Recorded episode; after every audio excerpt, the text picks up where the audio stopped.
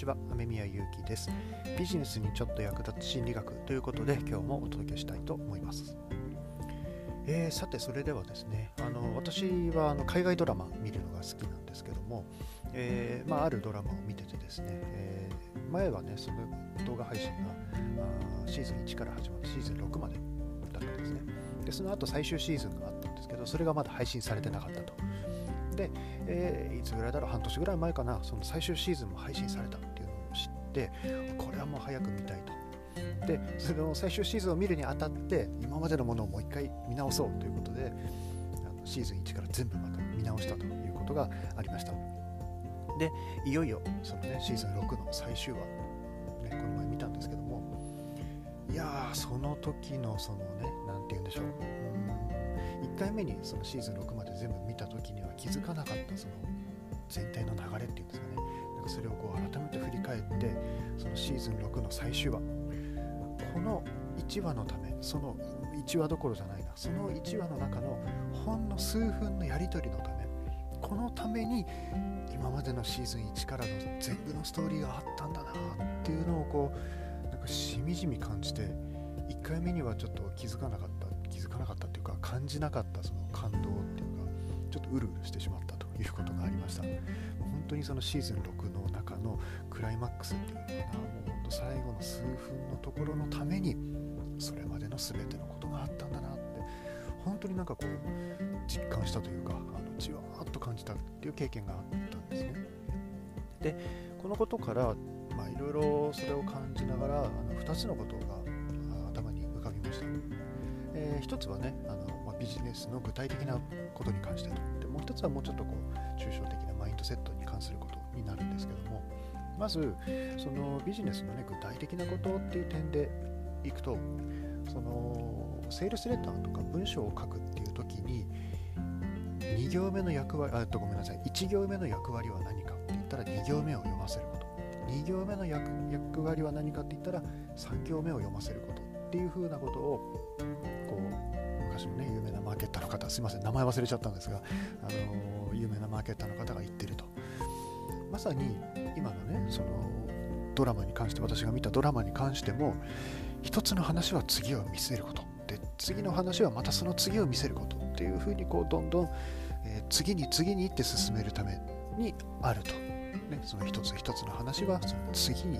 次を次につなげる次を見せるためにある。でこれってセールスレターを書くねそういう、コピーを書くっていうのとライティングをするっていうのと全く一緒なんだなっていうふうに思いました。でこれがまあ具体的なあビジネスに関する話と。でもう一つマインドセットっていうふうなところでいくとですねそのもちろんねそのシーズン1から234と続いてシーズン6に行くまでに、まあ、いろんなことがあるわけですよ、まあ、ストーリー上ねこうちょっとこうこれはどうかなってもあったりあ面白いなっていうこともあったり、まあ、いろんなこう波乱万丈っていうかね波があってでその波があった上での底なんですけどそういったことを振り返ると私の好きな言葉でチャップリンの言葉があるんですが人生はクローズアップで見ると悲劇だがロングショットで見ると喜劇であると、ねえー、クローズアップあの近いところだけ見てしまうと悲劇、ねまあ、悲しいこともある。だけど、えー、ロングショットこう、ね、長い目幅広い目、えー、俯瞰してみると喜劇だと楽しいことがあると、まあ、それと一緒なのかなって思ったんですね。やっぱりねこう目の前のことだけ見てるといろいろ嫌なこともあったり思うようにいかないこともあったりするわけなんですけどももうちょっとこうね幅広く見るとでそれは全て後につながる楽しいこととか後につながる成功とか成果とか目標達成とか、それに至るための必要なプロセスだったんだなっていうふうに感じたりしました。ね、もう確かにねもう一つ一つの話も面白いんだけど、まあ、それがあるからこそ次に次にってこう続いてで全体見るといやなかなかもう感動的なストーリーだったんですよね。